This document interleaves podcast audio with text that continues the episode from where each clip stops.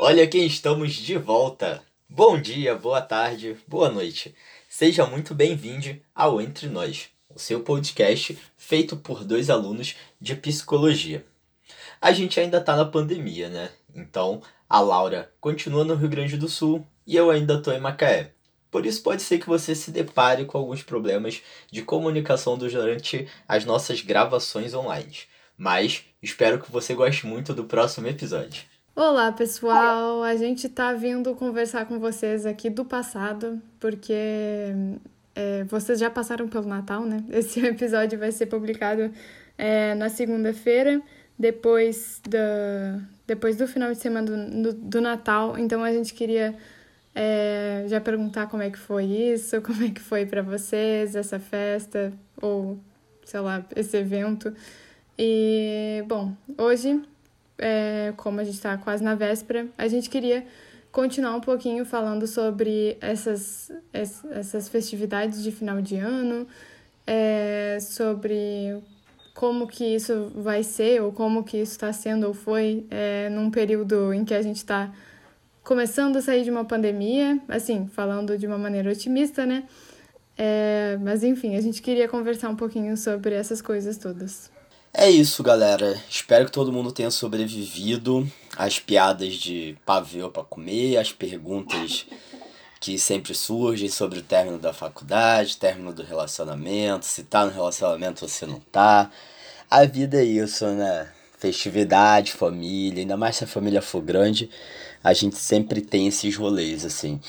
E aí, é, é, eu queria já dar um, um, um start, Lau, é, porque quando a gente fala de, de festividade, de família, essas piadinhas e tudo mais, a gente sabe que quem mais sofre nesses momentos são as pessoas que fazem parte da comunidade LGBTQIA.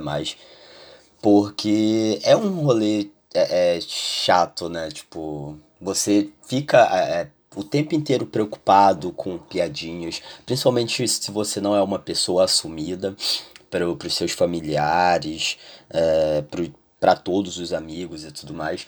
Então fica aquela coisa assim, putz, será que vai vir aquela perguntinha de tipo, e o namoradinho? E a namoradinha? Quando que vai apresentar pra família? Não sei o que. Tem que sair falando, bom, não, mas eu tô. Nem tenho cabeça para isso, tia. Eu tô aqui focada nos estudos, sabe como é que é, né? Muita é. coisa para pensar. Pois é.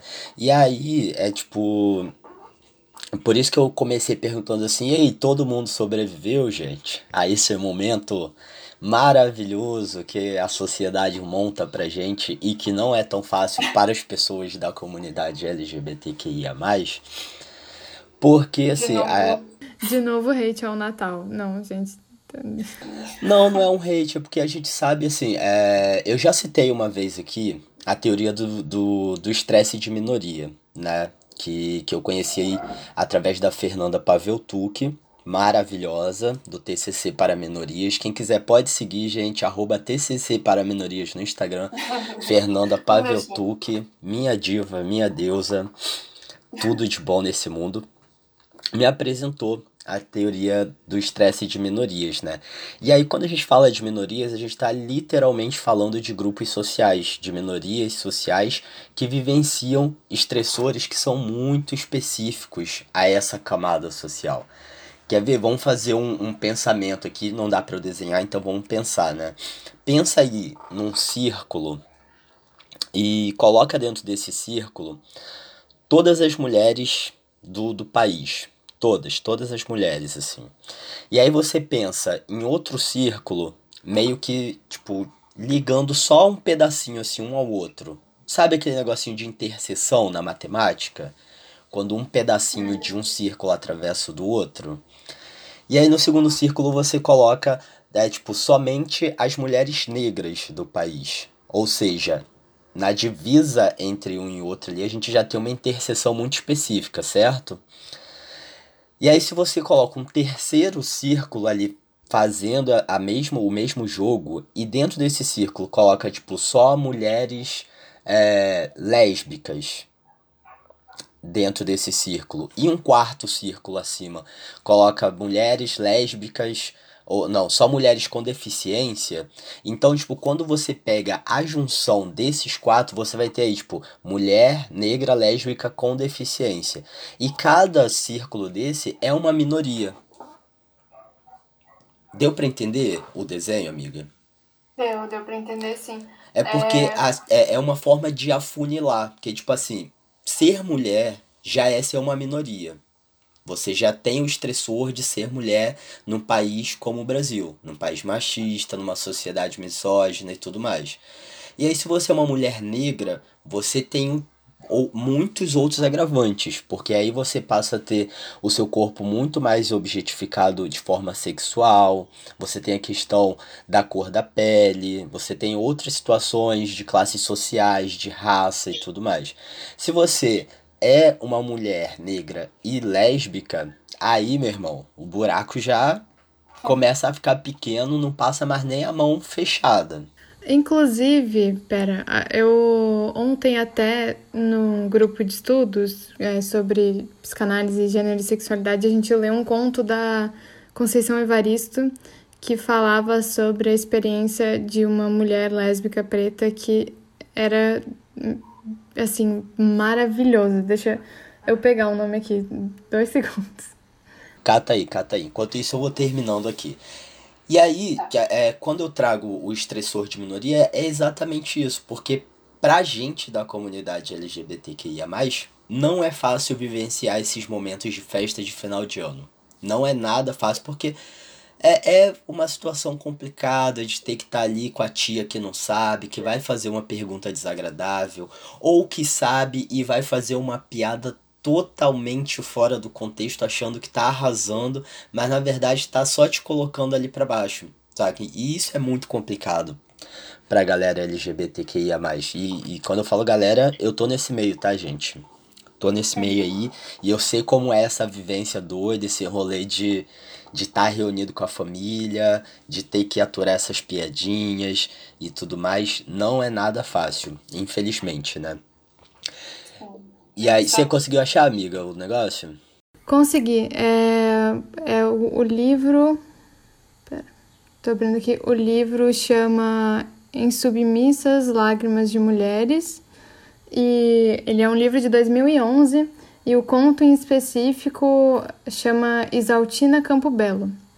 É belíssimo, assim. É, também é bastante forte. Aviso que tem. É, já, né, aproveito para avisar que tem abuso no meio e tal. Mas ele é belíssimo. A sensação que tu tem é que tu acompanhou a Isaltina uma vida inteira e em dois segundos, assim. É incrível, é bom demais. Mas é, eu queria comentar aqui só, amigo, que enquanto eu tô te ouvindo, fiquei muito pensando como isso tem a ver e que ao mesmo tempo parece estar tá falando de, de interseccionalidade, né? Lembrei daquele texto da, da Kimberly Crenshaw, que ela fala sobre isso. Na verdade, tem muito a ver, né? Os estressores de, de minoria que a Fernanda Paveltuk apresenta pra gente, ele tá muito ligado à, à questão da interseccionalidade, né? É, é, quando ela apresenta os estressores de minoria, ela apresenta obviamente ligado à comunidade LGBT, é, que ia mais, porque ela faz parte da comunidade, né? E tal. Então ela pensa muito na, na saúde mental de pessoas LGBTs e até a partir dos estressores de minoria, porque é importante a gente frisar que, tipo, ah, não é porque você é uma pessoa LGBT que você. que a gente tem sempre os mesmos estressores. Por isso que eu fiz questão de desenhar que, tipo assim, ah, somos LGBTs, mas é, a Lau é branca. É, é, é, é branca também. E mulher. Sou branca. Exato. E mulher. Então, tipo, os estressores dela são diferentes do meu. Que sou um homem é, racializado negro. Então, aí já, já são outros estressores, saca? Então, a gente tem essa diferenciação aí dentro do, dos estressores de minoria e que é muito importante a gente notar no desenvolvimento da saúde mental de cada pessoa, né? Não tem como você generalizar a saúde mental da pessoa a partir de um, de um grupo social. É muito complicado. Sim, fiquei pensando que como é importante a gente sempre considerar todos esses marcadores, né? Porque Sim. é muito comum que a gente fale ou que a gente escute as pessoas falando, tipo, ah, não, é, experiências, realidades LGBTQIA+, e aí coloca, tipo, como uma experiência LGBT neutra, a experiência branca, e, e aí experiências marcadas por raça só, aquela, só aquelas que são não brancas, né? E, e, enfim, quando, quando a gente está falando dessa experiência que é tomada como neutra, é importante a gente lembrar que a gente está falando de é, pessoas brancas. É importante a gente sempre trazer esses marcadores, né? Tipo, lembrar que não existe neutralidade e tal, que cada um tem os seus marcadores. E que eles, é, com certeza, tipo, influenciam muito na maneira que a gente circula é, pela cultura, que a gente circula pelas relações, que isso é é um fator bastante importante, assim. Exato, exato. É sempre, sempre bom frisar esse, essas pontuações, né? Uhum. E aí, assim, pra meio que fechar, assim, o meu momento TCC, como eu comecei perguntando lá, tipo, gente, vocês sobreviveram e tudo mais, porque eu participei de um evento, acho que foi semana passada, com o pessoal do TCC para minorias, que era justamente para falar sobre Natal, comunidade LGBTQIA+, e tudo mais, né? E aí lá a gente estava conversando um pouco sobre, sobre estratégias adaptativas, né? Que, que é da TCC e tudo mais, que é uma forma de a gente... É, é... Como que eu posso explicar, assim? É uma forma de a gente buscar outras, outras formas de, de, de corrigir, assim, umas distorções e tudo mais, né? E aí, acho que exemplificar vai, vai ficar mais fácil. Tipo, quando a gente fala de, de festas comemorativas como o Natal, e a gente vai para estratégias adaptativas, por exemplo, se, se você não é uma pessoa assumida para sua família, ou se, se a sua família não aceita a, a sua sexualidade, você pode simplesmente, tipo, ah, tá, não quero passar com a minha família, mas eu tenho aqui um grupo de amigos que amam o Natal assim como eu, e que a gente fecha aqui e vamos fazer a nossa ceia, sabe? Então você ali encontra um ciclo, um, um, um, um ciclo não, não é um ciclo. É. Tempo, pera que eu vou lembrar, lembrar a palavra. Um local, pensei em outra palavra. Você encontra um local de acolhimento para esse momento que você quer vivenciar, porque às vezes você gosta muito do Natal, diferente de mim e você não quer abrir mão desse momento. Então você, tipo, ah, o que, que eu faço, né? Não quero estar ali com a minha família porque é algo que não me faz bem, que não me não me agrada e tudo mais, mas eu também não quero abrir mão do Natal, porque eu adoro ver as luzes piscando, adoro uma árvore e tudo mais, e, e isso e aquilo. E aí você pode fechar com um grupo de amigos, fazer a ceia de vocês, fazerem um amigo oculto de vocês, a troca de afetos e tudo mais, sabe? Isso é uma estratégia adaptativa. Por outro lado, você pode ser igual a mim, assim, tipo, ah, não curto tanto Natal. E aí, o que, que eu faço? Ah, sei lá, cara, quer ficar sozinho? Coloca um filmezinho, filme que você gosta, faz uma comida maneira, sabe? Se agrada e tal. O, o pessoal do TCC para minorias, ele tem um, uma parada muito legal que acho que foi até a Fernanda também que, que criou, que é o. Fernanda, desculpa, eu esqueci o nome. É calendário.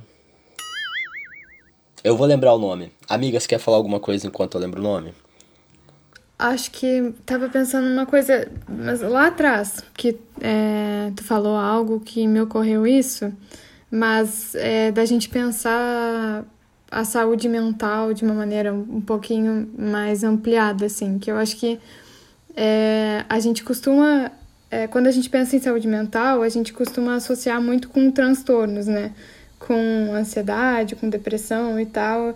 E a saúde mental muitas vezes é, é falada, assim, é, no cotidiano como se fosse a ausência de, de algum, de qualquer transtorno, né? Aí tu, tu tá saudável mentalmente. Mas é, eu queria lembrar aqui que saúde mental é muito mais do que isso, assim, né?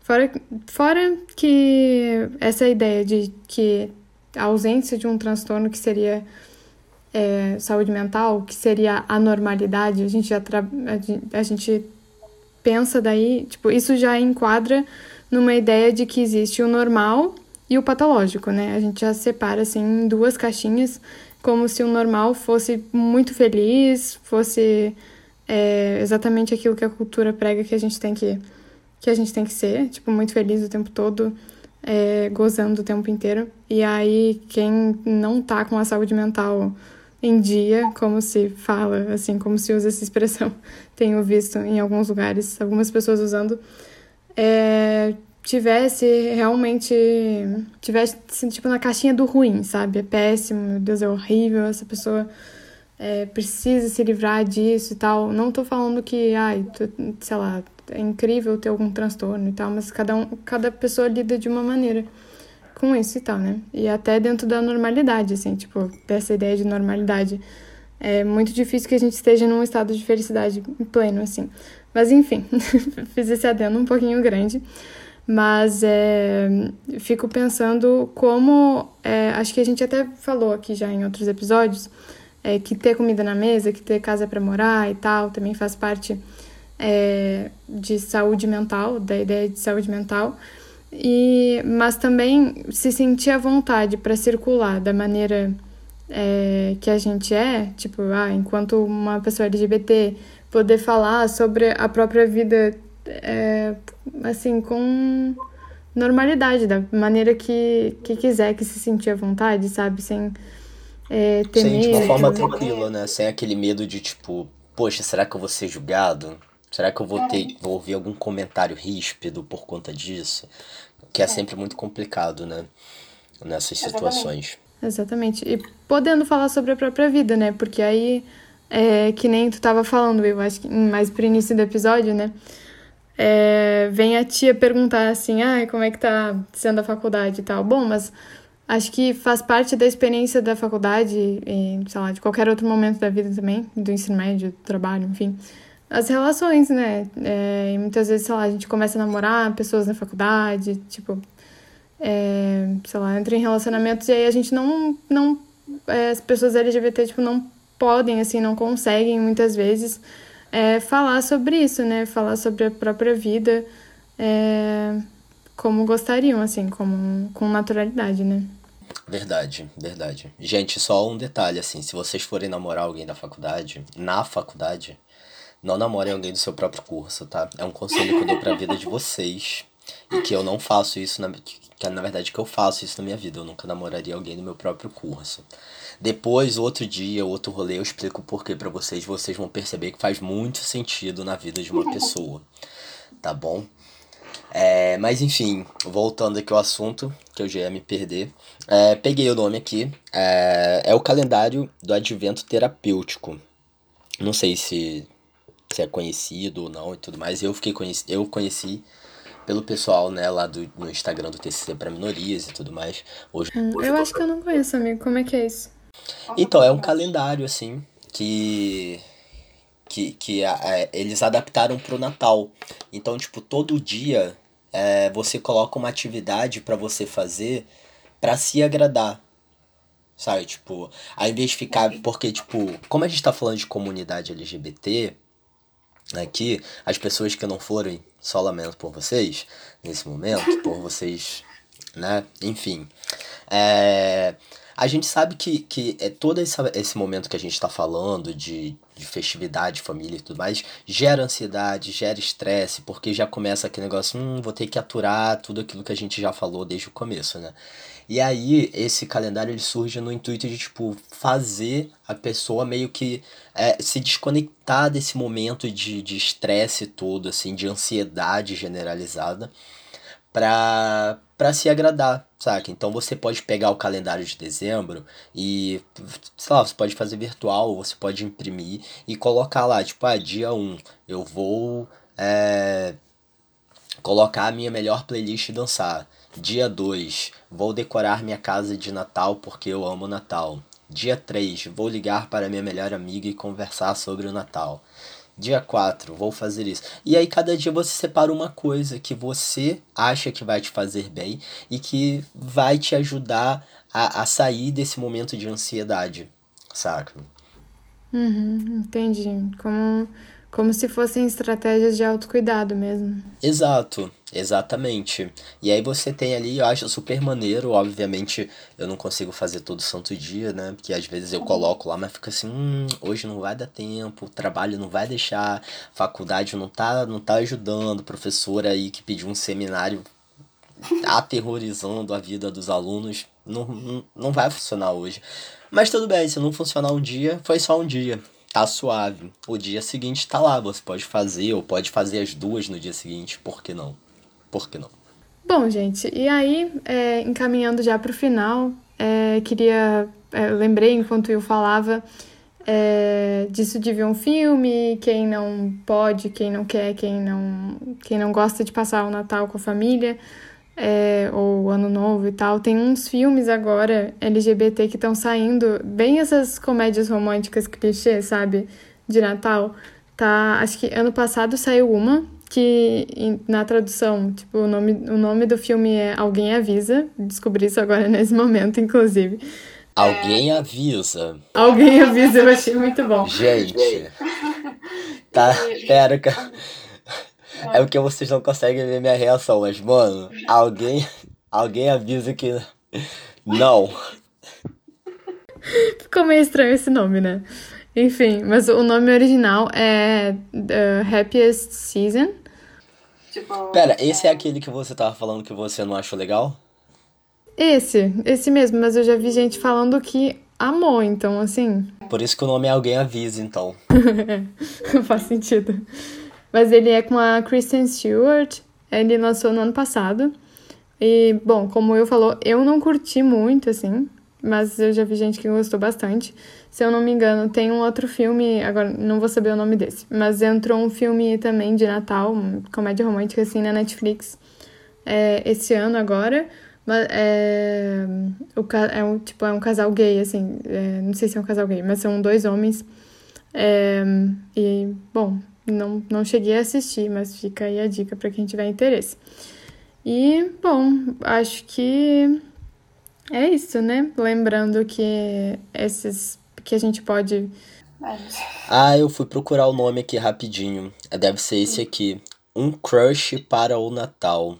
Ah, eu acho que era esse mesmo.